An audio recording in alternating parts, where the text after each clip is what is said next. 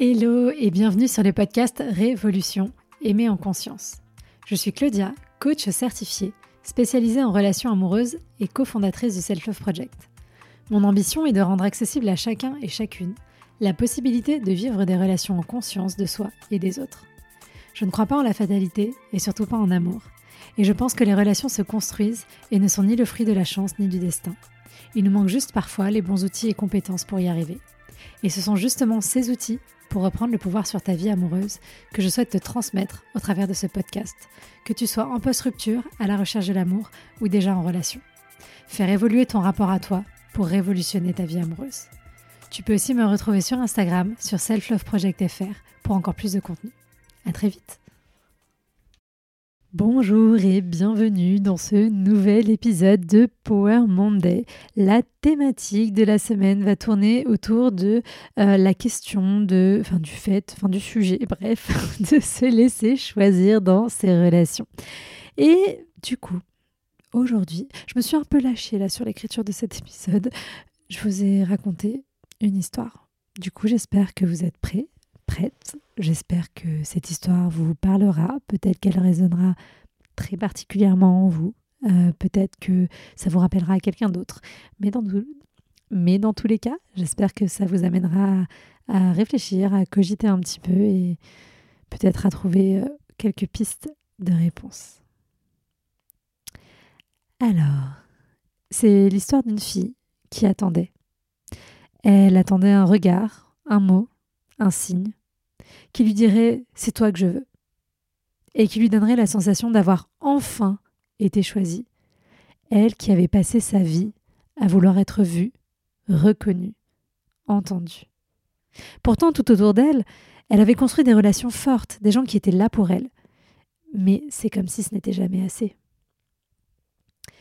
Parce qu'elle voulait être le choix d'un homme dans une relation amoureuse parce que sa famille lui avait appris que c'était ça le plus important, parce qu'elle espérait ainsi, inconsciemment, réparer des blessures du passé, parce que la société lui avait dit qu'être une femme complète nécessitait de voir un homme la désigner comme son élu, parce qu'elle manquait tellement d'estime d'elle-même qu'elle avait besoin qu'une personne fasse ce choix actif de venir vers elle, parce qu'elle pensait qu'elle n'avait pas, elle aussi, le droit de choisir, que de toute façon, personne ne pourrait vouloir d'elle pour qui elle était.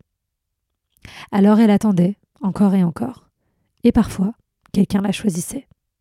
Alors elle se sentait vivante, pleine, entière. Elle voyait s'allumer en elle toutes les lumières qu'elle pensait éteintes à jamais, jusqu'au jour où l'homme ne voulait plus, la relation ne fonctionnait plus, et tout semblait s'effondrer.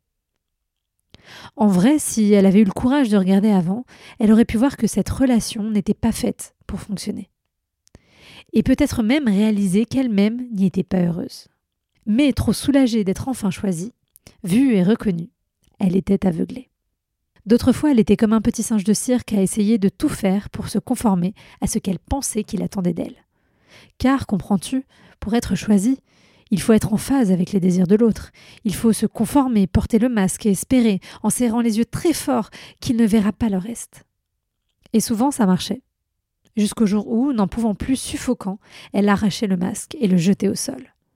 Et bien souvent, la relation finissait, elle aussi, au sol. Après tout, il n'avait pas vraiment signé pour ça. Il y a eu toutes ces fois où elle a choisi cet homme pas disponible.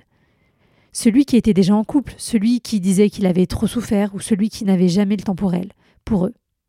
Mais tu comprends, il était tellement important que cet homme, disponible pour personne d'autre, puisse le devenir pour elle car ne serait-ce pas la validation ultime de sa valeur? Évidemment, quand euh, la source ultime de validation de notre valeur disparaît, c'est comme si on perdait une partie de nous, comme si euh, cela venait valider encore plus qu'on ne pourra pas être choisi. Cela nous enferme encore plus dans l'idée qu'on doit l'être. Cette histoire, c'est peut-être la tienne, celle d'une femme qui se laisse choisir systématiquement par ses partenaires. Ou la tienne, celle d'un homme qui se laisse choisir systématiquement par ses partenaires. Peut-être même que tu le fais de façon très subtile, sans vraiment t'en rendre compte. Qu'il s'agisse de les laisser venir vers toi sans aller vers eux, ou bien de supposer que s'il veut être avec toi, c'est qu'il a toutes les qualités du monde et toi tous les défauts, alors surtout, surtout, n'exprimons pas nos limites et nos besoins.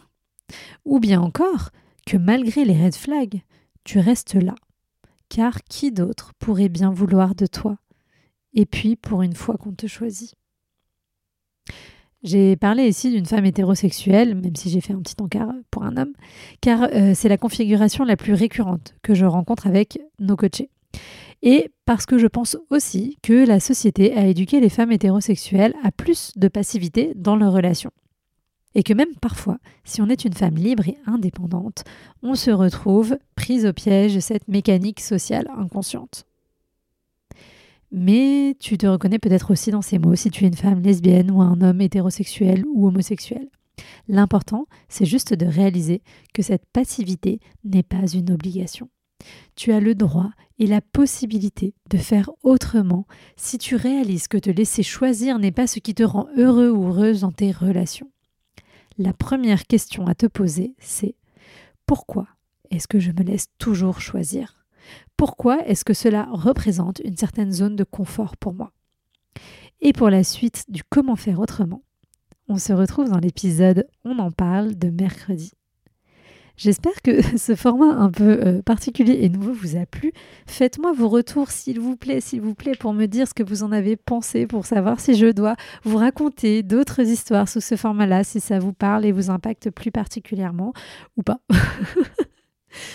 en tout cas, merci d'avoir partagé ce moment avec moi. Les relations sont un voyage en constante évolution et je suis honorée de faire partie du vôtre. Prenez soin de vous et à bientôt pour un prochain épisode.